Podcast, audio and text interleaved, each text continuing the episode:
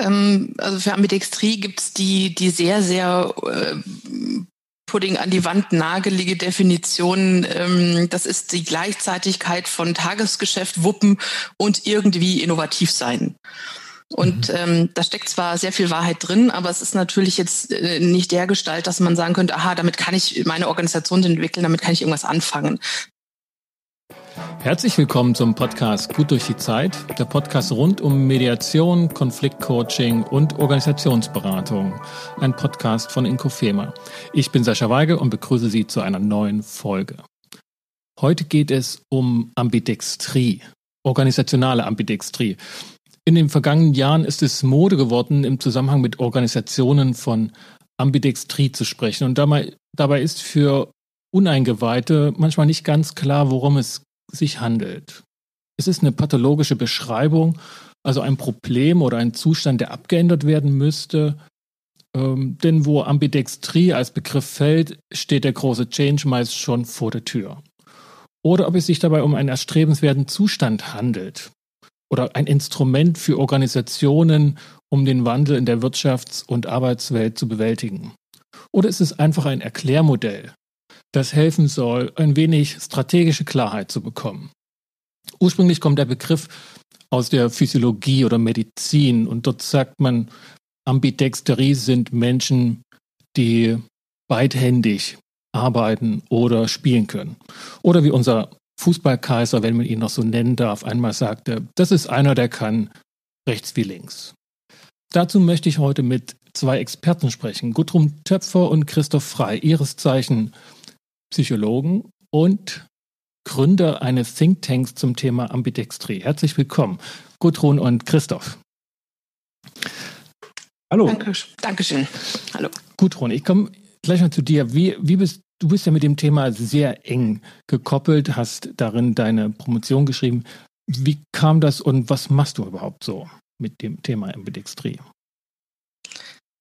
Ähm, wie bin ich mit dem Thema in Berührung gekommen? Ähm, ich bin seit äh, nun über zehn Jahren in der Organisationsentwicklung, in der Beratung tätig und bin über das äh, Problem, von dem ich mittlerweile weiß, dass es Ambidextrie ist, in der Beratung gestolpert. Also über so Widersprüche und irgendwie Ungereimtheiten. Zum Beispiel, dass ähm, Kunden mir trotz aller Einsicht in irgendeine Organisationsentwicklungsmaßnahme gesagt haben, ja, das verstehen wir, das ist wichtig. Ähm, aber dafür haben wir jetzt keine Zeit, weil wir müssen ja arbeiten. Das ist so der Kernsatz, in dem sich das manifestiert hat für mich. Und ich wollte eine Erklärung dafür finden und ich habe keine gute gefunden und habe dann gesagt, dann muss ich eben selber die Antwort finden und habe dann angefangen darüber zu lesen, zu forschen und dann ist ähm, als Nebenprodukt auch noch eine Promotion passiert quasi. Aber diese Frage aus der Praxis raus ist der ist der Anfang gewesen. Also das war auch praktisch deine, deine Arbeit. Also du warst ähm, selbstständige Beraterin und bist über den Begriff gestolpert und hast dich dann ähm, da rein vertieft sozusagen. Also die Begrifflichkeit Ambidextrie ist mir erst äh, viel später vor die Füße gefallen, aber diese, ähm, das was drinsteckt, dieser Widerspruch aus den beiden Polen, die es in der Ambidextrie gibt, dass es mir in der täglichen Arbeit immer wieder passiert, ähm, dass ich da drüber gefallen bin und gesagt habe, ähm, da muss es doch ein erklären, das ist so systembezogen und so so stabil über alle Kunden hinweg, die ich betreue und berate. Da muss irgendein Prinzip drunter stecken, das mir noch nicht äh, noch nicht geläufig und bekannt ist. Mhm. Und so kam das dann. Mhm. Als ich das vorbereitet hatte, habe ich dann mit Erstaunen festgestellt, dass du mit einem alten Bekannten von mir also da an diesem Thema arbeitest. Ähm, denn Christoph, dich kenne ich ja schon eine ganze Weile und war jetzt äh, doch überrascht zu sehen, hey, da hat jemand ähm, doch sein Thema gefunden und ihr habt einen Think Tank gegründet. Christoph, wie, wie, wie kam denn das? Mir ging es eigentlich genau umgekehrt wie Gudrun. Ähm, ich bin also nicht über die Phänomene gekommen wie Sie, sondern ich kam tatsächlich über das Konzept und tatsächlich auch über Sie, über Gudrun, ähm, im Zuge ihrer Dis, wo sie äh, mich gefragt hat, ob ich äh, da ein bisschen äh, ein paar Fragen beantworten kann. Und da ging es um die, die Empirie in der Arbeit. Und ähm, ich habe mir das angeschaut und fand es mal so interessant. Und äh, mit der Zeit und mit der Arbeit und vor allem in den vielen Gesprächen mit Gudrun ähm, habe ich dann plötzlich Begrifflichkeiten gefunden für etwas, was mir auch aufgefallen war, aber für das ich bisher keine Begriffe hatte. Ähm, also das heißt, ich habe äh, Phänomene, die ich in der Arbeit als, als Berater erlebt habe, äh, für die hatte ich plötzlich ein Konzept. Also ich habe äh, viel auch mit Leuten aus technischen Bereichen gearbeitet und habe immer wieder erlebt, dass die ähm, auf der persönlichen Ebene einerseits waren das, waren das sehr kreative Menschen, sehr neugierige Menschen, die sich für alles Mögliche interessiert haben. Ähm, aber in der Arbeit ähm, waren die sozusagen in einem ganz anderen Modus. Und es war unheimlich schwer, ähm, diesen Modus zu wechseln. Mhm. Ja, und äh, rauszukommen mhm. aus einer sehr äh, zahlengetriebenen Denke, auf, aus einer äh, denke, die sich sehr daran äh, orientiert, dass man Dinge hat und dass man die hier besser macht und ähm, e-, eher zu etwas hinzukommen, wo ich mal den Kopf rausstrecke und sage, okay, wie ist denn die Welt eigentlich so? Was gibt's denn eigentlich alles? Was, was mhm. könnte interessant sein? Und mhm. ähm, das hat mich eigentlich immer irritiert, aber ich hatte dafür einfach gar keine Begriffe. Und dann kam Gudrun mit ihrer Arbeit über Ambidextrie und ich dachte mir, ah, okay, äh, das, das erklärt das möglicherweise. Mhm. Jetzt ähm, wollen wir uns doch mal direkt dem Begriff noch näher ähm, widmen, denn so faszinierend er klingt, so unterschiedlich wird er auch aufgefasst und verwendet und ähm, eher überhaupt an Schärfe gewonnen hat, ist er schon wieder sehr verschwommen. Wo, was ist denn für euch das Wesentliche an Ambidextrie. Und was ist es? Ist es eine Problembeschreibung für Organisationen? Ihr habt ja auch Wert darauf gelegt, das organisationale Ambidextrie zu benennen und nicht schlichtweg nur Ambidextrie. Was hat es denn damit alles auf sich? Ähm, also für Ambidextrie gibt es die, die sehr, sehr äh, Pudding an die Wand nagelige Definition. Ähm, das ist die Gleichzeitigkeit von Tagesgeschäft, Wuppen und irgendwie innovativ sein. Und mhm. ähm, da steckt zwar sehr viel Wahrheit drin, aber es ist natürlich jetzt äh, nicht der Gestalt, dass man sagen könnte, aha, damit kann ich meine Organisation entwickeln, damit kann ich irgendwas anfangen. Von daher ist es erstmal was Deskriptives. Das heißt, eine Organisation, ähm, jede Organisation arbeitet in zwei Modi, um die Begriffe mal, dass wir die, dass wir die im, im Spiel haben, zu benennen. Das ist der Exploit-Modus und der Explore-Modus. Der Exploit-Modus ist jener, der diesem Thema Tagesgeschäft und operative Exzellenz zugeordnet wird in dem werden Prozesse betrachtet, verbessert, bewertet anhand von Kennzahlen zum Beispiel. Es wird meistens recht strikt nach äh, Standards und Normen gearbeitet und es wird darauf geachtet, Qualität zu erreichen durch Kontrolle.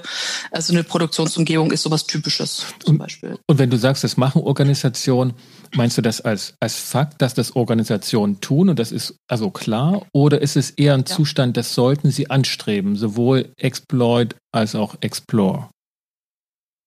Also wir sagen, und ich, ich glaube, damit haben wir nicht, nicht uns arg weit aus dem Fenster gelehnt, dass jede Organisation ambidexter ist. Also auch den Explore-Modus, dieses, diesen Gegenpol bearbeitet, der da heißt, wir sind äh, ein bisschen kreativ, innovativ, ähm, wir lösen vorhandene Strukturen auf, wir schlachten heilige Kühe, stellen Grundannahmen in Frage, von denen wir gar nicht wissen, ob sie noch gültig sind. Und diese beiden Pole finden wir de facto in jedem Unternehmen. Von mhm. daher ist es ein deskriptives Instrumentarium, mit dem man sagen kann, aha, hier findet ein bisschen Exploit statt, hier findet ein bisschen Explore statt, ähm, was aus diesem äh, Prinzip dann ein Instrument macht, ist zu sagen, wir legen so, so eine, eine Frage drüber, die da heißt, tun wir denn das gerade an der richtigen Stelle? An der Stelle, wo wir Exploit im Unternehmen vorfinden, ist das eine Stelle, wo es gut ist oder günstig ist fürs Unternehmen, dass da so gearbeitet wird? Mhm. Oder sollten die vielleicht lieber anders arbeiten? Und damit wird aus diesem eigentlich deskriptiven ähm, Konzept wird ein Werkzeug, in dem ich beurteile, wie gut oder günstig ist es im Sinne des Unternehmens, dass es so ist, wie es ist. De mhm. facto vorfinden tun wir beide auf jeden Fall in jedem Unternehmen an guten oder ungünstigen Stellen. Mhm. Also wenn ich jetzt ein Unternehmen mir vorstelle, dass jetzt diese beiden Modi hat, ähm, dann finde ich das so für den Moment erstmal eine, eine, relativ banale Aussage, dass die halt ihre Routinen haben und, und verwalten das, was sie haben und gucken mal, ob sie das noch verbessern können. Also auch sich die Frage stellen, was kann ich morgen machen? Was machen wir übermorgen? Also können wir noch so weitermachen wie bisher? Also so ein, so ein Verwaltungsmottos und so ein unternehmerischen Mottos, dass man den vorfindet. Ähm, und auch eine Frage, wenn ich das richtig verstanden habe, die er drüber legt, ist dann ein Reflexionsmodus. Machen wir das an der richtigen Stelle? Das klingt jetzt erstmal nicht wahnsinnig originell, aber der Begriff selbst ist so ähm, weit gefächert momentan oder wird so häufig genutzt, der, der ist ja richtig gehypt auch. Also was hat, was ist die Faszination daran? Christoph, vielleicht, du ja. bist ja dazugestoßen und, und das aus deiner beraterischen Praxis heraus. Ähm, das muss ja was haben, wo man wirklich einen Effekt hat, auch ähm, sowohl als Organisation als aber auch als externer Berater. Ja, ähm, ich, ich glaube, dass das, also ich stimme dir zu, das klingt erstmal ähm, nicht wahnsinnig weltbewegend. Und gleichzeitig, wenn ich in Unternehmen gucke, stelle ich fest, dass da ganz häufig die Problematik liegt. Also nimm eine beliebige ähm, äh, Produktionsabteilung. Die produzieren irgendwas. So. Ähm, und das tun sie natürlich sinnvollerweise im Exploit-Modus. Ja, in der Produktion geht es darum, dass man Fehler vermeidet, dass man die Qualität hochhält. Ein Fehler ist in der Produktion nichts Gutes, nichts Spannendes, sondern etwas, was ich vermeiden mhm. möchte. Das heißt, ich gucke immer wieder drauf, wie kann ich denn das, was ich mache, verbessern. Ähm, und genau in dem Modus bewegt sich Produktion typischerweise. Mhm. Ähm, dadurch verengt sich der Blick. Das heißt, ich erlebe, dass in solchen Bereichen typischerweise nicht mehr nach rechts oder links geguckt wird. Und genau das, was wir als Individuen, als Individuen sehr wohl sehr gut können, nämlich immer mal wieder aus dieser Denke raustreten und gucken, was gibt es denn so in der Welt, was passiert eigentlich so und was betrifft mich davon und was müsste ich vielleicht für die Zukunft äh, berücksichtigen, passiert dann ganz schnell nicht mehr. Mhm. Einfach weil ähm, Individuen das zwar ganz gut können, aber Gruppen nicht. Mhm.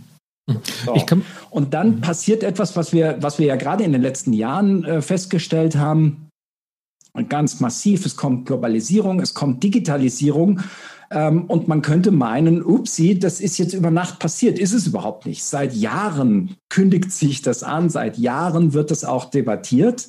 Und trotzdem verharren aber Unternehmen oder Bereiche von Unternehmen in ihrer Denke. Das haben wir bisher so gemacht und das machen wir auch weiter so. Das heißt, wir nehmen das, was wir haben und wir machen es halt immer noch ein bisschen besser. Mhm. Nur Digitalisierung ist ein Gamechanger. Mhm. Ähm, wenn, ich, wenn ich das nehme, dann äh, muss ich mir überlegen, ob ich Produktion vielleicht ganz anders organisieren muss. Mhm.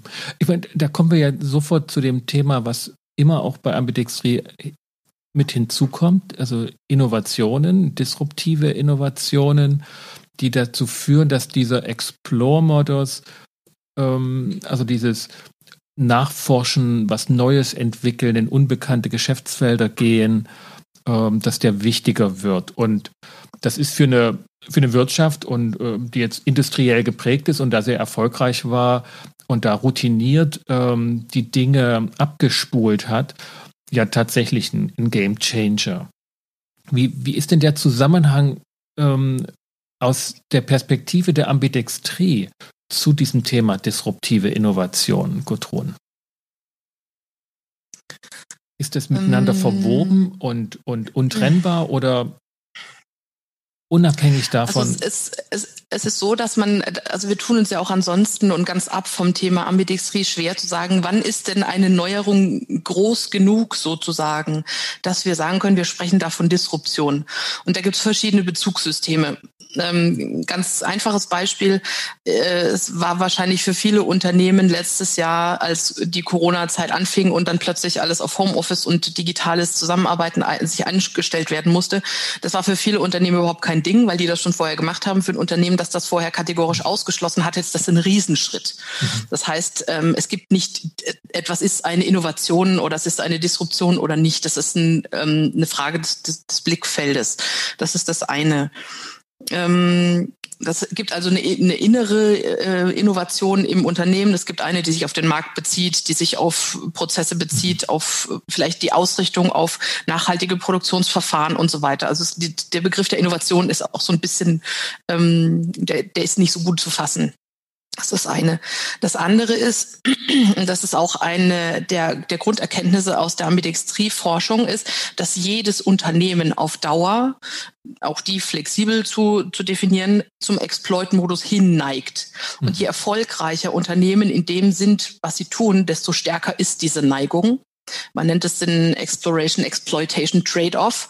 Das heißt, das ist, oder in allen Begriffen, ist diese Erfolgsfalle. Wir sind so gut in dem, was wir tun, dass wir das mit voller Kraft tun und wir können uns vielleicht auch gar nicht vorstellen, dass wir das irgendwann nicht mehr tun werden. Never change a running heißt, system. Ja, genau. Das ja. heißt, Erfolg, genau, ist, ist, ist, Erfolg ist, ist eine große Falle. Und die Ambidextrie erklärt es eben mit diesem, mit diesem Trade-off. Es gibt eine ganze Menge interne äh, Unternehmensprozesse, die dafür sorgen, dass dieser Modus so richtig festbetoniert wird. Mhm. Das heißt, da rauszukommen ist wahnsinnig schwierig. Das heißt, derartige, man kann sie ja schon nicht mehr Bauernweisheiten nennen, weil sie nicht aus dieser Zeit stammen, aber diese Erfolgsleitlinien, ähm, Never Change a Running System, gelten nicht mehr. Oder sollten wir nicht einfach durchführen, sondern eher vorsichtig sein, wenn wir erfolgreich sind?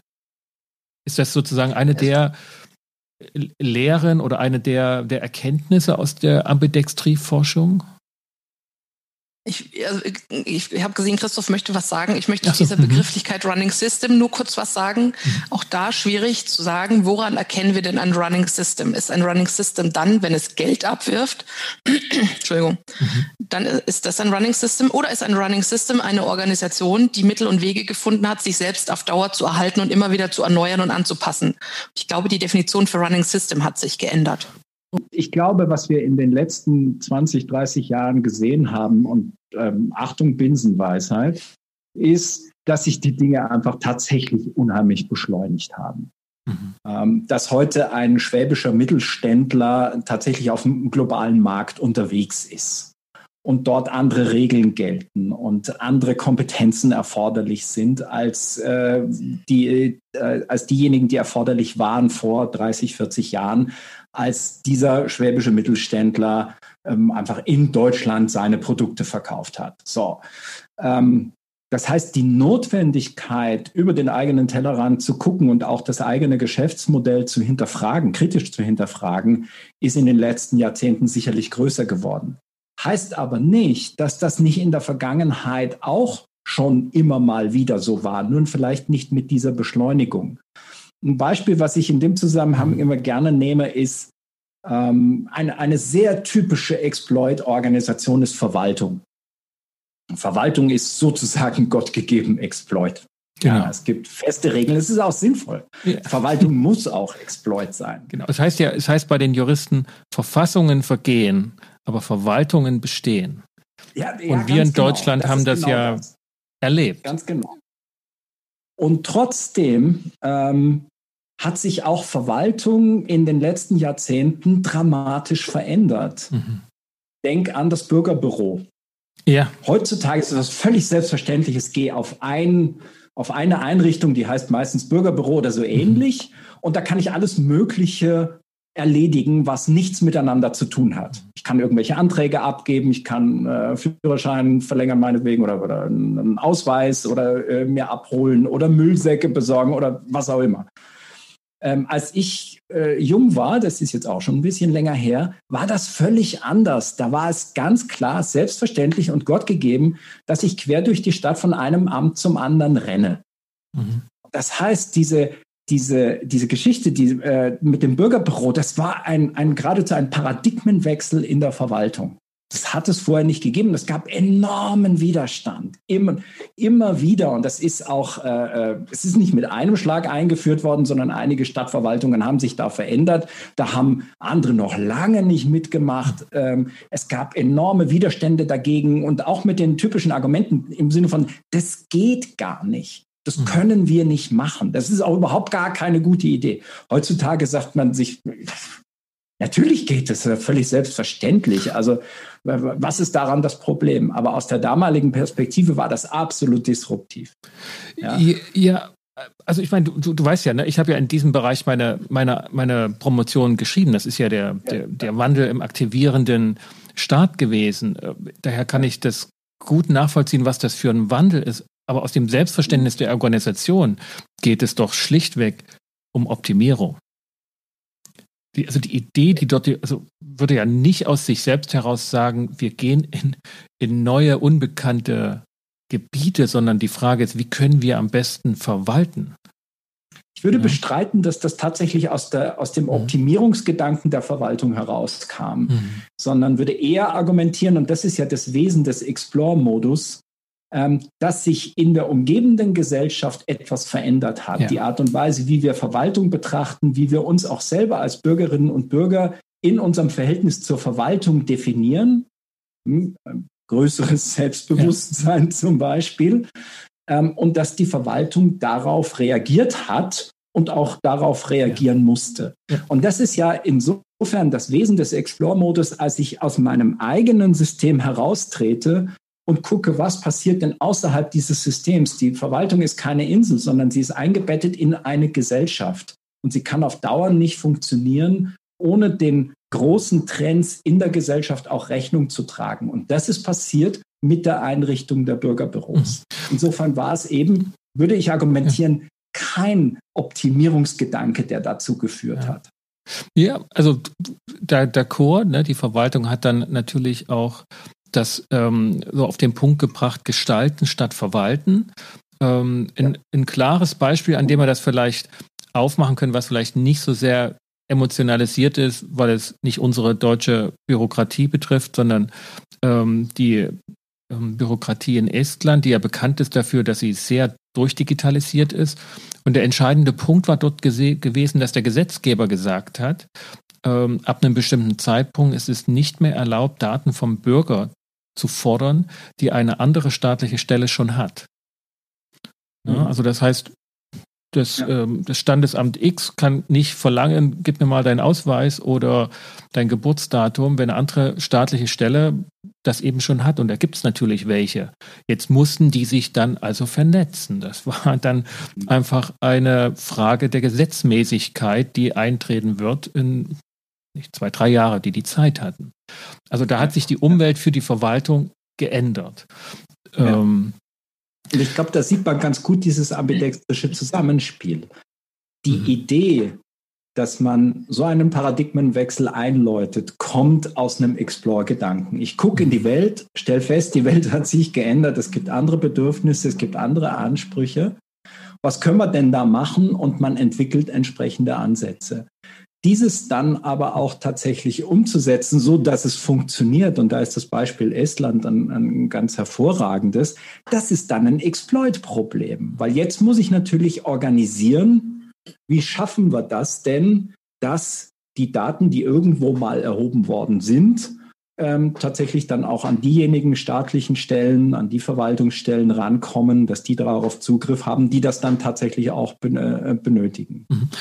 Gudrun, du hast in dem Zusammenhang gesagt, also wenn ich das richtig gelesen habe und verstanden habe, auch ein Instrument entwickelt. Also ein, ein Messinstrument, mit dem du dann Organisationen vermisst. Was, was ist das in diesen Ähm, ich habe gedacht, ähm, um aus diesem deskriptiven Dingsbums ein praktisches Dingsbums zu machen, um es mal mit Dilbert zu, äh, zu sagen, habe ich ähm, ähm, versucht herauszuarbeiten, was sind denn so die wesentlichen Faktoren, die jetzt nun den Explore-Modus tatsächlich ausmachen oder die den Exploit-Modus tatsächlich ausmachen. Das heißt in Ausprägungen dieser beiden Modi und habe dafür ein Messinstrument entwickelt. Und ähm, mit diesem Instrument kann man den Ist-Zustand, der gerade im Unternehmen vorherrscht, von dem wir vorhin gesagt haben, Ambidextrie ist immer, irgendwie ist es immer, mit einem gewünschten Soll ähm, kontrastieren, dass da sagt, wir so, damit unser, damit es unter, unserem Unternehmen gut geht, sollten wir oder wir würden davon profitieren, wenn wir dies und jenes tun würden. Und daraus kann man dann also aus dem Delta kann man dann Veränderungen ableiten oder einleiten in der Organisation. Und der, der allerhäufigste Anwendungsfall wird der sein, dass also das ist sehr, sehr stark exploitlastig ist, wie ihr gerade für die Verwaltung gesagt habt, weil es ähm, das Funktionieren von irgendwas beinhaltet immer eigentlich den Exploit-Modus. Ne, ich habe ein Ziel, das möchte ich erreichen. Das kann ein finanzielles sein, das kann ein funktionales sein im Sinne von der Verwaltung, die ihre, ihre Aufgaben einfach erfüllt im Sinne des Bürgers. Und ähm, an welchen Stellen und wie viel Explore dafür nötig ist, um sich zu erneuern und empfindsam zu bleiben für die Reize aus der Umwelt. Das kann man damit dann quasi herausarbeiten. Und es ändert sich auch immer mal wieder. Wenn wir uns, das ist ein Beispiel, das ist schon, ich sage es jetzt das letzte Mal, ich verspreche es, das ist einfach schon insgesamt so oft genannt worden. Aber ähm, Nokia hat sich äh, wie der König der Welt gefühlt ja. ähm, saß in dieser Falle und hat es, ähm, hat es nicht als relevant betrachtet, in der Umgebung zu schnüffeln und zu, äh, zu riechen, was denn da los ist. Und dann kam das erste iPhone und dann ist, dann sind Dinge passiert, die wir alle wissen. Das heißt also, ähm, sich auf Erfolg ausruhen ist ganz schwierig und die Leute dort im Unternehmen hätten wahrscheinlich alle gesagt, der Ist-Zustand ist ein, ist ein ist exploitig, aber ist gut so. Wenn wir nachgefragt hätten, guckst du denn ab und zu auf den Markt, guckst, was los ist, weißt du, welche technischen Entwicklungen gerade passieren, weißt du, was, ähm, was es für Neuerungen gibt aus der Wissenschaft, äh, auf die du vielleicht dich aufstützen ähm, solltest oder dich damit auseinandersetzen zumindest. Du kannst es ja auch verwerfen und sagen, es ist nicht relevant für uns. Tust du das? Da hätten die sagen müssen, äh, nee, machen wir ja, nicht. Ja, gut. Im Nachgang na, ist es immer leichter. Also kann man, kann man denn ja. messen, dass ich weiß, was ich bisher noch nicht wusste? Also wir, wir gucken in den Markt äh, das, und, und sagen, was könnte denn jetzt für uns relevant sein? Ich meine, das ist so ein Riesenfeld. Wonach guckt man? Und, und die Nokia ist klar, ist ein, ist ein Klassiker. Und ich habe auch mich so, also ich habe heute Nacht lange nicht eingeschlafen, weil mir kein Beispiel eingefallen ist. Ähm, für eine Geschichte, wo jemand ambidexter werden wollte, wo er sagte, wir sind zu sehr eingefahren und, und wir müssen jetzt was machen äh, und daran gescheitert ist oder sich fast verhoben hätte. Und dabei sind doch die Geschichten an sich Legion, wo Projekte Geldversenkungsgruben äh, wurden und wo fast Firmen dran untergegangen sind. Ich bin dann sehr ruhig eingeschlafen mit dem Namen des Mercedes Chrysler, Daimler Chrysler ähm, Geschichte, wo es ja wirklich knapp war, wo dieser knochentrockene, durchoptimierte äh, teutonische Konzern mit den amerikanisierten, hochflexiblen, aber qualitativ, naja, ist eine deutsche Beschreibung, ähm, nicht ganz guten Autos zusammengehen wollte, weil sie einfach was anderes, neue, neue Märkte, neue Sachen machen wollten. Auch nicht nur Luxusautos und, und es war eine reine Katastrophe. Also konntest du und in der Forschung oder jetzt bei euch im Think Tank, ähm, wo ihr auch noch mit mehreren Kollegen darüber nachdenkt, nicht nur sozusagen die Erfolgsgeschichten, die ja typisch sind. Ähm, also Amazon ist wohl das Musterbeispiel, was immer wieder neue ähm, Bereiche angeht und man sich fragt, das ist doch nicht ihr Kerngeschäft. Aber dann klappte das dort. Aber kennt ihr und guckt ihr euch Dinge an, Firmen an, Organisationen, die sich daran fast verhoben hätten, sodass man nicht denken muss, Ambidextrie ist das Heilmittel. Ich muss nur den Fuß in unbekanntes Terrain stecken und schon werde ich nicht mehr umfallen. Das ja jeder unternehmerischen Erfahrung widerspricht. Naja, also ähm, was wir ja, und zwar ähm, in ungefähr jeder Größenausprägung immer wieder erleben, ist, äh, dass Unternehmen so die Idee haben, wir sind zu wenig innovativ. Da müssen wir jetzt mal ganz dringlich was tun. Und äh, gerade diese, diese, das Innovationsthema begleitet uns ja jetzt auch schon seit, seit vielen Jahren. Und seit vielen Jahren werden nach, wird nach Wegen gesucht, wie können wir als Organisation innovativer werden. Da werden alle möglichen Prozesse ausgesetzt, äh, aufgesetzt. Ähm, ja, man kennt auch KVP und solche Dinge. So, und ähm, was, was ein, ein sehr beliebter Weg ist, ist, dass man sich die Innovation sozusagen anflanscht, indem man einfach ähm, also die klassische äh, innovative Klitsche aufkauft, ähm, irgendwelche Startups oder so. Ähm, In Berlin. Weil man gesehen hat, also die, die sind sehr innovativ und die flanschen wir jetzt einfach an unseren Konzern dran. Und dann wird bestimmt auch der Konzern innovativ. Und das scheitert einfach sehr, sehr oft. Sei es, dass äh, man dann äh, feststellt, dass gerade die innovativen Köpfe, die man haben wollte, dann nach kürzerer Zeit verschwunden sind. Ähm, sei es, dass man äh, feststellt, dass die, dass die Konflikte, die sich an den Schnittstellen zwischen diesem, diesem aufgekauften Startup und dem Restunternehmen ergeben, dass diese Konflikte eskalieren ähm, und so weiter und so weiter. Also äh, da gibt es jede Menge Geschichten, die zeigen, dass es nicht funktioniert. Ähm, was aber nicht daran liegt, dass Ambidextrie als Gedanke nicht funktioniert, sondern was daran liegt, dass es einfach sehr häufig nicht gut gemanagt wird. Das heißt, man ähm, steckt sehr viel Energie äh, da rein zu suchen, wer sind denn die richtigen, die wir da aufkaufen könnten, die unser Portfolio gut ergänzen oder die die entsprechenden äh, Kompetenzen mitbringen. Ähm, und dann stülpt man denen eine Kultur über, die einfach komplett anders ist und diametral entgegengesetzt ganz häufig zu dem, was die kennen und womit sie erfolgreich geworden sind. Und die Ambidextrie liefert uns die Begriffe dafür. Wir haben also eine Exploit-Kultur und wir haben eine Explore-Kultur, die jetzt in diese Exploit-Kultur integriert werden soll. Ähm, und das muss ich natürlich irgendwie managen. Und zwar nicht, indem ich sage, okay, ihr müsst es jetzt so machen, wie, wie, äh, wie wir das gewöhnt sind.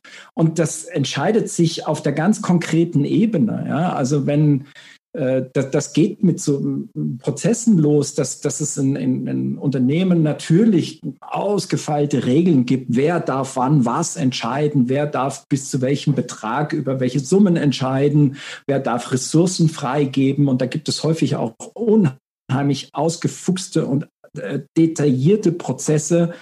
Ähm, und dann trifft das auf so eine Startup-Kultur, wo Leute es gewöhnt sind, dass sie selbstverantwortlich Entscheidungen treffen können und dass diese Entscheidungen auch sehr schnell fallen können. Und dann mhm. heißt es plötzlich, nee, aber dafür haben wir einen Prozess. Hier, guck mal, da, da ist die Prozessbeschreibung, haltet euch dran. Mhm. Und das führt natürlich zu Reibungsverlusten. Und dann muss man sich auch nicht wundern, dass es nicht funktioniert. Mhm. Ja, gut, ich habe was wir noch gar nicht so ganz deutlich gesagt haben, äh, würde ich gerne noch mhm. ergänzen, ist, wie krass, wir sind noch ins, nicht ins Detail gegangen, aber wie krass widersprüchlich diese beiden Modi de facto sind. Mhm. Die sind nicht ein bisschen anders oder haben halt ein bisschen andere Ziele, sondern die sind im, in ihrem tiefsten Kern widersprüchlich und Gegensätze in Bezug mhm. auf Grundannahmen darüber, wie die Welt funktioniert, was Qualität ist, was Kooperation ist, was Ziele sind, was Erfolg ist, ähm, was ein Fehler ist. Christoph hat es vorhin mhm. gesagt, an der Produktion, da möchte ich niemanden feiern, der ähm, ein Kinderfahrrad montiert und die Schrauben Schrauben und dann macht er heute halt nur jede zweite Schraube, einfach um zu gucken, was passiert. In einem Explore-Umfeld ist gucken, was passiert, Prototypen machen, Iterationen daraus lernen, eine gute Sache. Im Exploit-Umfeld bitte nicht. Das heißt, wie krass widersprüchlich diese beiden Modi sind, muss man sich vor Augen halten wenn man diese ähm, Wir kaufen ein Startup-Geschichten liest, und es ist so, dass nun mal eine sehr große äh, Organisation sehr viel schneller, wie Christoph gesagt hat, den, den kleinen, weil sie sind auch ein kleines angeflanschtes Ding, ihre Regeln überstülpt und die sagen, ja, das haben wir nicht, das haben wir nicht bestellt. Das, äh, so geht das aber nicht. Und so geht mhm. wirklich so nicht. Und eine organisatorische, eine strukturelle Antwort darauf zu finden, wie man das regeln könnte, das ist quasi der Wert, der in der Ambidextrie als Instrument drin steckt. Mhm. Also zu erklären, warum es nicht geht und aber auch eine Idee zu geben, an welcher Stelle muss, muss ich denn dann umstrukturieren. Das heißt, ich muss dann zum Beispiel diesem Startup sagen, okay, wir haben ein ausgefuchstes Regelwerk für Finanzen, Freigaben und Ressourcen. Für euch gilt das nicht. Hier habt ihr Geld. Und das muss man den anderen, die diese Vorzüge nicht genießen im Unternehmen, irgendwie erklären. Da steckt mhm. unfassbar viel Konfliktpotenzial drin für, den, für, die, für die Unternehmenskultur und für das friedliche Miteinander. Ja, also das, das ne, jetzt fällt der Begriff auch Konflikt. Also das ist ja ähm, auch in, in Mediationen, Organisationen ähm, das auch ein Thema, mit dem ich dieses Konzept auch in Verbindung bringen kann. Also dass dort ähm, von außen betrachtet diese zwei Modi erkennbar wären, Exploitation, Exploration und die aufeinanderprallen. Aber jeder dieser Beteiligten, wenn man jetzt auf die Personen, Rollenträgern mhm. runterbricht, die sind davon überzeugt, dass sie das Richtige tun. Und, und nicht in Form von, ich bin da nur einseitig, sondern das ist jetzt halt das, was dran ist. Was bedeutet denn, wenn ihr den Blick von organisationaler Ambidextrie auf eine Organisation legt, das für die einzelnen Rollenträger? Also müssen die sich jetzt sagen, okay, ich muss mit der rechten Hand routiniert arbeiten und mit der linken anders so oder mein Kollege ist dafür zuständig, ähm, nach Schema F zu arbeiten und ich darf jetzt mal ungewöhnlich sein. Also wie, wie, wie trifft sich dann dort das auf der individuell, also auf der Rollenträgerebene, sagen wir es mal so? Ich glaube, Gudrun, willst du oder soll ich was dazu sagen? Oder wir beide? Ähm, ihr könnt ja den, ihr könnt ja die zwei Modi aufteilen. und euch. Der, der eine geht mal so ins Unbekannte gerne? und der andere gibt die routinierte Antwort. So und wir, wir und die Zuschauer, äh, Zuhörer, die. Ihr könnt ähm, raten, wer wer war. Genau, genau. wir sollten uns also, noch unterschiedliche Hüte aufsetzen. Genau. Ähm, ich glaube, ein, ein wichtiger Punkt ist, also ich muss einen kleinen Umweg machen.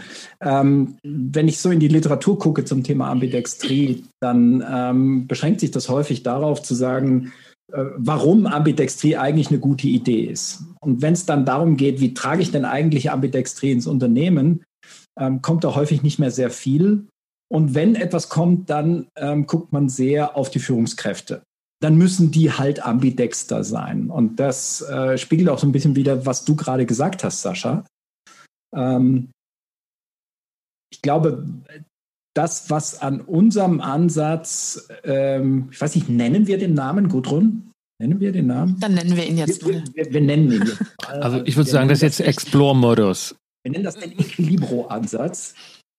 Ein sehr schönes Wort ist aus dem Esperanto. Ex-Libro-Ansatz. Equilibro. Ja, Equilibro. Schreibt sich auch ziemlich schräg mit K und V.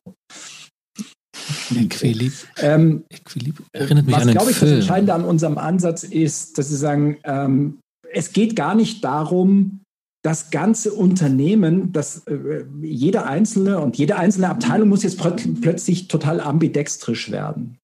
Das ist, glaube ich, auch das Problem, an dem ähm, viele Initiativen so im Umfeld des agilen Manifests gescheitert sind dass, die, dass man die Idee hatte oder manche die Idee vertreten haben, jetzt müsste plötzlich die ganze Organisation agil werden. Analog dazu, jetzt wird die ganze Organisation ähm, ambidexter im Sinne von, dass sie beide Modi, Exploit und Explore, jeweils immer gleichzeitig bedienen müssen. Wir sagen, das ist, das ist komplett unnötig. Das braucht es gar nicht. Es gibt ähm, Bereiche in Organisationen, Produktion ist so ein typisches Beispiel, aber auch der ganze Finance-Bereich, die sind im Exploit-Modus sehr gut aufgehoben und da sollten die auch bleiben. Und dann gibt es andere Bereiche, für die taugt der Explore-Modus. Dann wäre es ganz gut, dieses auch festzuschreiben. Und dann gibt es vielleicht einige Bereiche, und das sind sicherlich gar nicht mal so viele, wo man sinnvollerweise argumentiert, dass sie weder im Exploit noch im Explore-Modus als Voreinstellung sozusagen operieren, sondern dass es sinnvoll wäre, ad hoc zu entscheiden. Die sind also dann im eigentlichen Sinne ambidextrisch. Mhm. Ähm, das läuft auf eine Unterscheidung heraus, die auch in der Literatur ähm, diskutiert wird, auch schon lange diskutiert wird, dass es nicht die Ambidextrie gibt, sondern dass man unterscheiden muss zwischen struktureller Ambidextrie und kontextueller Ambidextrie. Mhm. Strukturelle Ambidextrie heißt, ich habe in dem einen Bereich den Modus, Exploit meinetwegen, und im anderen Bereich im Unternehmen den anderen, Explore. Kontextuell würde bedeuten, ähm, das, was ich eben als ad hoc bezeichnet habe. Also ich gucke mir an, welche Aufgabe, welche Herausforderungen haben wir gerade und entscheide, ob wir exploitig vorgehen. Wir haben jetzt mhm. beschlossen, dass das ein Wort ist ähm, oder ob wir explorig vorgehen. Das wäre also sozusagen im eigentlichen Sinne ambidexter. Mhm. Und dann kommt noch dazu, äh, dass wir vorschlagen, dass auch wenn es sinnvoll ist, dass ein Bereich äh, in der Voreinstellung im Exploit-Modus arbeitet, Produktion mhm. meinetwegen oder Finance, dass es trotzdem gut wäre, strukturelle Elemente zu schaffen, die dafür sorgen, dass diese Bereiche immer auch mal im anderen Modus operieren. Ähm, also in einem Exploit-Bereich zum Beispiel eben sich die Zeit nehmen, über den eigenen Tellerrand zu gucken, zu, äh, zu schauen, was gibt es denn um uns herum? Was passiert denn gerade, was mhm. für uns relevant sein könnte? Aber dieses eben nur in regelmäßigen Abständen. Mhm. Okay. Das habe ich schon ganz viel gesagt, Gudrun, gell? Ich habe ganz viel vorweggenommen. Ja, das war ja, das war ja die Frage. also die, was ich, was ich glaube ich ergänzen würde zu diesem Thema Führungskräfte ist, äh, Christoph hat schon gesagt, in Führungskräften wird ja immer alle auf alles aufgeladen, die müssen jetzt das sein und die müssen so führen und dies tun und jenes tun. Und tatsächlich ist dieser, ähm, dieser Rollenwechsel zwischen den, also das, was Christoph als kontextuell ambidexter beschrieben hat, also tatsächlich aus der Situation heraus passend auf eine Aufgabe zu entscheiden, das ist eine Exploit-Aufgabe, die muss ich anders angehen, auch anders steuern, auch anders mit Ressourcen versorgen als eine Explore-Aufgabe. Das ist ein wirklich sehr, sehr anspruchsvolles ähm, Dings ähm, schon wieder Dings wie Dilbert, Dingsbums. Und ähm, es erfordert extrem viel Reflektieren darüber, was denn gerade passiert, sehr viel Kommunikation, sehr viel Fähigkeit zum Rollenwechsel. Und das äh, beinhaltet notwendig, dass die Mitarbeitenden in dem Bereich darüber Bescheid wissen und das auch aufnehmen und verdauen können, damit eben diese Konflikte, von denen wir vorhin gesprochen haben, nicht ähm, das ganze Ding äh, niederreißen. Mhm. Wir sagen, warum darf der jetzt spinnen und mal so einen lustigen Prototypen bauen und wird dafür beklatscht, was, dass er rausgefunden hat, dass es nicht geht. Und ich habe hier in der Buchhaltung aber nur einen klitzekleinen Fehler gemacht. Ähm, oder die, die Organisation, die Mitarbeiter müssen aufnahmefähig sein für dieses mhm. Thema, sonst funktioniert es nicht. Und das ist eine sehr, sehr große Herausforderung, um diesen mhm. Perspektivenwechsel ähm, zu bewältigen. Mhm. Wenn, ich, wenn ich das so verstehe als gleichberechtigte Modi, die je nach Bedarf angesetzt werden, habe ich so in der Literatur ne, dennoch immer so zwischenzahlig den Eindruck, dass Ambidextrie, ähnlich wie auch disruptive Innovation oder Agilität angewendet oder, oder auf, ähm, in, in, den, in den Diskurs kommt, wenn es darum geht, halt flexibler zu werden. Und ähm, das trifft dann auch eben auf die Rollenträger zu. Ist das also trifft der Eindruck zu oder wird Ambidextrie auch mm, in die Diskussion gebracht, wenn es darum geht, dass zum Beispiel junge, sehr erfinderische, sich verlierende, in fremden Gebieten aufstrebende Startups zu der Erkenntnis kommen, entweder beraterisch oder schmerzhaft, wir brauchen, wir brauchen doch auch mal ein bisschen Routine. Wir sollten doch auch mal langweilige Aufgaben machen. Und das sehr häufig, also geht es auch in diese Richtung, dass dann, dass man sagt, okay, also werdet mal ambidexter und die denken, wow, wieder was Neues. Und dann soll es aber doch was ne, ganz in, in ihrer Vorstellungswelt Langweiliges sein. Also ich denke, dass ähm, durch diesen Trade-off, den ich vorhin erwähnt habe, ist der häufigere Anwendungsfall der, dass wir größere äh, eingeschwungene Unternehmen haben, die dieses, äh, wir wollen wieder beweglicher werden, empfindlich für Reize von außen, ähm, innovativ oder innovative Ideen zumindest zulassen. Das ist der häufigere Anwendungsfall ähm, für Ambidextrie. Deswegen ist es wahrscheinlich, ähm, sind auch Beispiele, die genannt werden, häufiger aus dieser Kategorie. Das Prinzip funktioniert andersrum ganz genau gleich. Ein, ähm, ein Startup in der frühen Startup-Phase ist ein Parade Paradebeispiel für ein Unternehmen oder eine Organisation, die eine Überdosis Explore hat. Die hat am Anfang eine sehr wichtige Rolle, einfach weil diese Startup-Phase daraus besteht, sich zu finden, Produkte ähm, zu optimieren, die besagten Prototypen, Iterationen und so weiter. Spätestens dann, wenn, ähm, also gibt es eine ganze Menge Entscheidungsstellen, wo das Unternehmen eigentlich an einen Punkt stößt, äh, auch wieder ein Reiz aus der Umgebung zum Beispiel, der ihm sagt, du musst da was anders machen. Das kann also auch ein, ein Exploit-Reiz sein. Das ist zum Beispiel, wenn es in eine Finanzierungsrunde geht und diese Gruppe schafft zum Beispiel nicht irgendwie brauchbare Dokumente zusammenzukratzen über ähm, die technischen Spezifika eines Produkts zum Beispiel. Oder wir haben äh, mit einem Kunden zu tun, der sagt, äh, super Geschichte, hätte ich gern 4000 Stück. Und die sagen, ja, ähm, wir können nächste Woche 17 machen, danach äh, sind wir im Urlaub und dann müssen wir mal gucken, ob die Annika Lust hat. Dann geht es auch nicht. Das heißt, die Umgebung sagt, sendet wieder einen Reiz zu dieser Organisation und sagt, du müsstest mehr Exploit wagen. Das schmeckt dir nicht, das verstehen wir. Ähm, aber Ändert nichts. Mit, mit dem gleichen Prinzip kann man abprüfen, zu sagen, wo müsstet, müsstet ihr denn exploitig werden im Sinne von Standards einziehen, ein gewisses Qualitätslevel einziehen, damit mhm. ihr als Unternehmen bestehen könnt, weil ansonsten geht's für das Startup eben in die Grube irgendwie. Und das Schicksal haben ja viele. Mhm. Ja. Das, das, Prinzip funktioniert genau gleich. Es ist nur nicht ein ganz häufiger oder nicht so ein häufiger Anwendungsfall. Mhm. Ja, und der, der, der Wert dieses Ansatzes ähm, besteht darin, ähm, dass Strukturen geschaffen werden, die es ermöglichen, dass Organisationen nicht auf die schmerzhafte Tour lernen. So wie Gudrun gerade sagte über die, über die Reize der Umwelt. Ähm, jetzt, jetzt bleibt uns dann auch gar nichts anderes mehr übrig. Wir müssen jetzt. Ähm, und dann machen wir halt Dinge, auf die wir eigentlich keine Lust haben. Das ist eine, ein Lernmodus, den wir häufig vorfinden.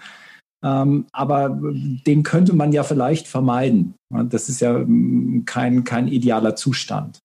Das heißt, die Herausforderung besteht darin, dafür zu sorgen, dass Organisationen rechtzeitig mhm. ähm, gucken, ähm, ob, ob sich Bedrohungen aus der Umwelt ergeben. Ähm, und äh, ich, ich denke, das ist eigentlich das Entscheidende. Das, das Konzept selber ist, ist so, du hast eingangs mal gesagt, das ist ja eigentlich gar nicht so originell. Ja, stimmt. Ähm, und Gudrun sagte ja auch, Unternehmen sind das. Ähm, Unternehmen haben beides, typischerweise mehr Exploit als Explore, aber ähm, wir mhm. finden beides vor. Es geht also nicht darum, jetzt etwas ganz Neues zu machen, Dinge ganz anders zu machen, sondern die ähm, alltäglichen Herausforderungen, die Aufgaben, die in einem Unternehmen, in einer Organisation erfüllt werden, durch die Ambidextriebrille zu betrachten und zu sortieren und zu gucken, was ist denn hier sinnvoll? Mhm. Ergibt es denn Sinn, dass wir da weiter exploitig versuchen, etwas zu optimieren? Oder äh, sitzen wir eigentlich auf einem toten Pferd und es wäre eine gute Idee, jetzt mal abzusteigen? Mhm. Ähm, ja. und einen anderen ja. Weg zu suchen. Ja. Also den Eindruck habe ich auch gewonnen, dass es so ein Aufmerksamkeitssteuerungskonzept ist, ne? dass wir nicht unserer Tendenz oder Neigung nachgehen, die Sache läuft, äh, mal bitte alles beibehalten, weil die Erfahrung schon gezeigt hat in der Umwelt, das kann ähm, der, der erste Schritt sein, dass man dann halt den Punkt verpasst, wo man noch das was verändern kann und man ist dann einfach abgeschrieben. Ähm, wichtig fand ich jetzt auch, das ist mir jetzt nochmal deutlich geworden, auch zum Anfang hin, als du hingesteuert hast, Christoph, dieser Unterschied von Ambidexterie aus, der, aus dem Physischen. Also ich, ich habe früher Handball gespielt, da war das immer wichtig, beidhändig zu können und war ich immer durchgefallen.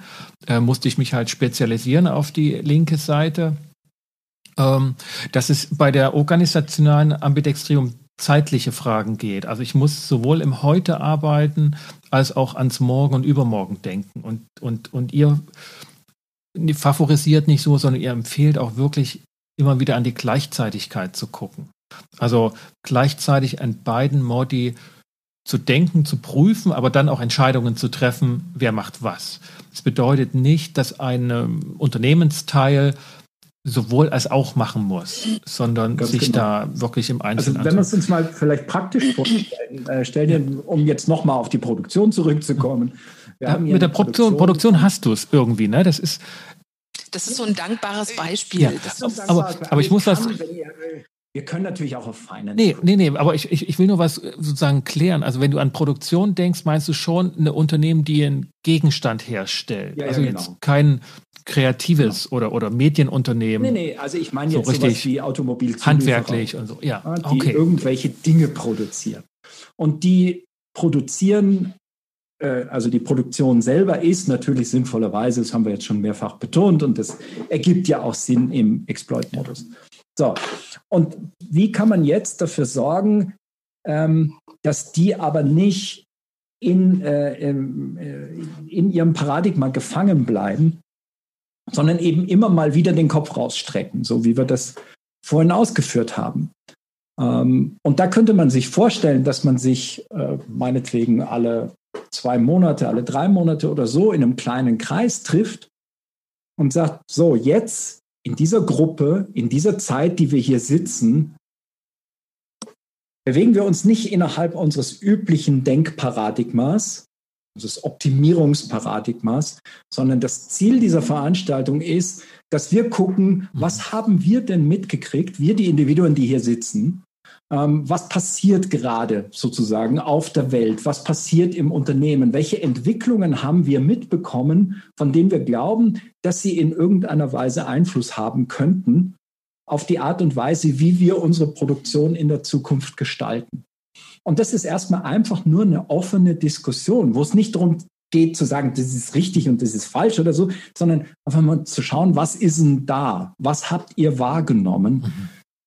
Und dann die Entscheidung zu treffen, wie verfahren wir damit weiter? Ist das irrelevant? Ist das, betrifft es uns gar nicht? Oder ist es ein Thema, das wir tatsächlich weiter verfolgen sollten? Mhm. Und auf diese Weise, wenn ich dafür sorge, dass sowas regelmäßig stattfindet, ähm, gewöhne ich die Leute erstens daran, auch in diesen Begrifflichkeiten zu denken, auch sich immer wieder, äh, also auch die, die äh, ähm, na, sich selber klar zu machen, dass es wichtig ist, immer mal wieder über den eigenen Tellerrand zu gucken. Und ich erhöhe die Wahrscheinlichkeit, ich erhöhe nur die Wahrscheinlichkeit, ich kann es nicht gewährleisten, aber ich erhöhe die Wahrscheinlichkeit, mhm. dass wir frühzeitiger, als es sonst der Fall wäre, mitbekommen, wenn irgendetwas passiert, was für uns tatsächlich das Spiel verändern könnte. Ne? Und dann kann man sich vorstellen, dass in ein paar Jahren jemand sagt, Leute, also ich kriege mit, da, da passiert ganz viel im Bereich der Digitalisierung. Bisher hat das äh, noch gar keinen Einzug bei uns gehalten, aber ich höre hier von Leuten, von Anwendungen oder aus anderen Ländern oder so, da sind die schon weiter. Und das, das ist nicht einfach nur eine Optimierung von Produktion, sondern das würde tatsächlich die Art und Weise, wie wir produzieren, verändern. Mhm. Und dann könnte man sich überlegen, Leute, lasst uns das mal weiter verfolgen, das müssen wir weiter mitbekommen. Ja, also das ist gar nicht spektakulär, ist gar keine spektakuläre Sache. Mhm. Ja, Aber das Entscheidende das ist, dass ich in dieser Gruppe mich in, in einer anderen Weise auch diskutiere. Mhm. wir begegnen uns da anders. Da spielt auch Hierarchie keine eine Rolle, sondern da sitzen Leute gleichberechtigt. Es geht darum, einfach die unterschiedlichen Gehirne und die unterschiedlichen Wahrnehmungen anzuzapfen und zu gucken, ist da etwas, was für uns wichtig sein könnte. Mhm. Gut. Ja, Christoph, Gudrun, ähm, jetzt haben wir so eine ganze, ganze Weile durch das Thema uns hindurchgesteuert. Was, was ist vielleicht aus eurer Sicht noch offen geblieben. Und es, wahrscheinlich ist es viel, aber was muss noch gesagt werden, so jetzt, wenn ich langsam das Ende einsteuere unseres explorigen Gespräches, denn zum ersten Mal heute im Podcast, das wisst ihr natürlich noch nicht, aber läuft das Ganze über eine Videosoftware, audiovisuell. Und daher können wir uns auch sehen. Ähm, und das ist ganz neu, denn normalerweise habe ich das immer mit dem Telefon wie einen guten alten Podcast der Welt gemacht. Also auch da ist das Thema gerade neu. Aber was, was ist noch relevant? Was, was müssen wir noch wissen von dem Thema? Gudrun. Ähm, ich glaube, ähm, es sind ungefähr 4000 Sachen, die ich jetzt gerne noch sagen möchte. Davon sage ich jetzt 3900, naja, 98 nicht. Ähm, aber ich, man hat schon gemerkt, dass das, also mir auf jeden Fall, ich glaube, uns beiden sehr ans Herz gewachsen ist, dieses Thema.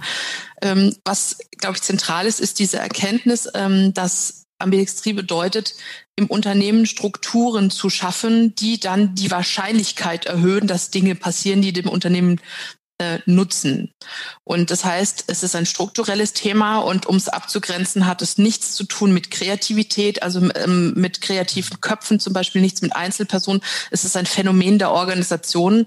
Deswegen beschäftigen wir uns auch als Organisationsentwickler damit. Und ähm, was mir in dem Kontext das, das zweite wichtig ist zu sagen, ist, dass das Befassen mit Ambidextrie aus allen Gründen, die wir schon gesagt haben, für Unternehmen eigentlich was irgendwie wieder Natürliches ist. Weil wenn wir Erfolg haben, warum sollen wir denn rütteln?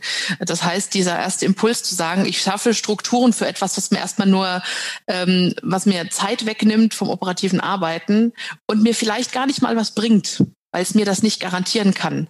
Ja, that's life. Aber so ist es und das ist der, wie wir gefunden haben, gute Weg, der ähm, für Unternehmen das ermöglicht.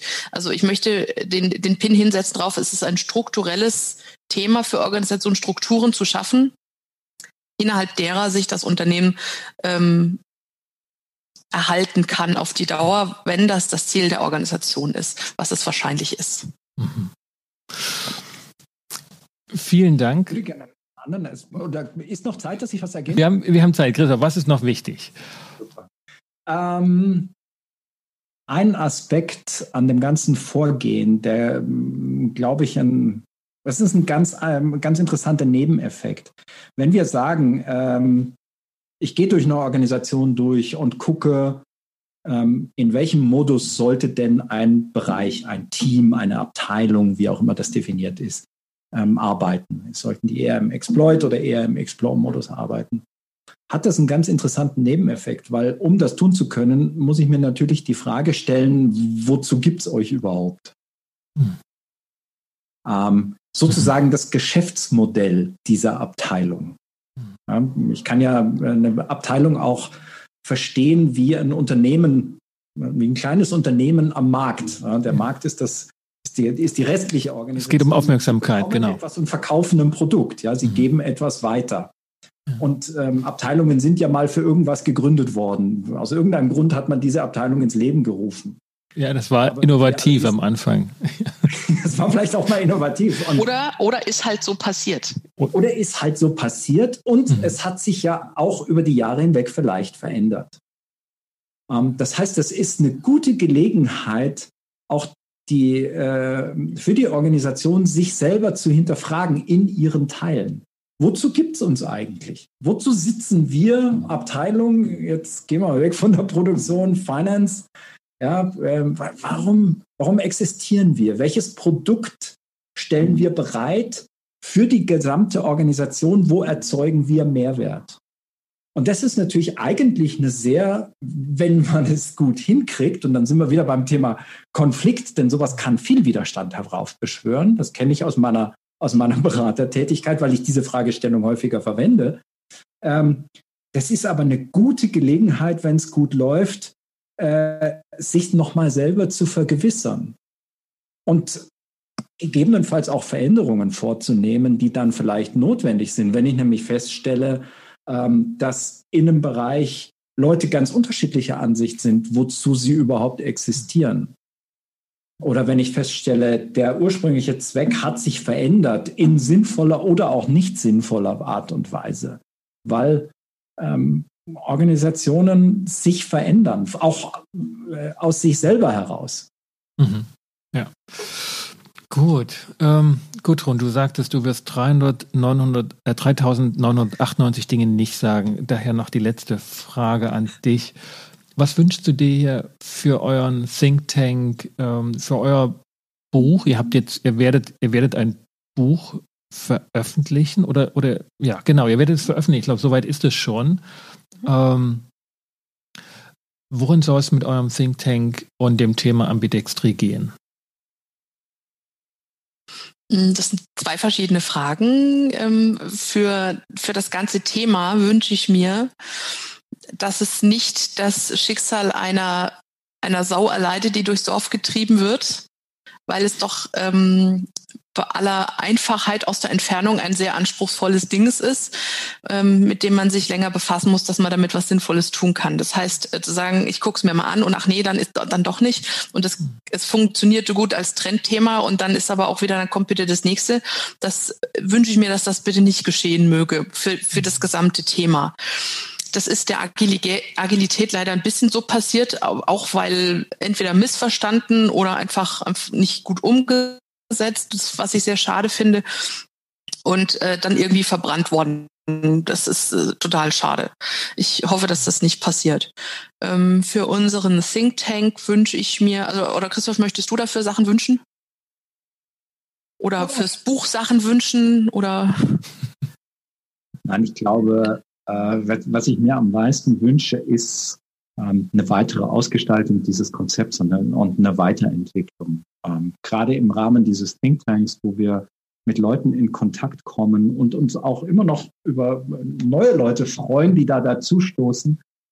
Ähm, das ist, das ist eine gute Gelegenheit, um mit der, mit der Organisation, äh, organisationalen Ambidextrie als Rahmen ähm, in einzelnen Themen und Aspekten in die Tiefe zu gehen, also beispielsweise Führung. Und was heißt denn das für das Thema Führung im ambidextrischen, äh, in einem ambidextren Kontext? Ähm, und da stehen wir am Anfang. Ähm, und da wünsche ich mir noch viele, viele spannende Diskussionen und ähm, auch äh, viele spannende Praxiserfahrungen, weil vieles von dem, was wir, äh, was wir uns ausgedacht haben, sind Ideen, äh, die den Praxistest auch erst noch bestehen müssen. Mhm. Ambidextrie selber, das Konzept existiert ja auch schon seit einigen Jahrzehnten. Das ist ja nicht neu, dass das existiert. ja, das wissen wir jetzt. Ähm, so, und jetzt geht es um das meines Erachtens viel spannendere Thema. Wie können wir ähm, organisationale Ambidextrie denn tatsächlich für Organisationen nutzbar machen? Wie können wir das mhm. ganz praktisch umsetzen?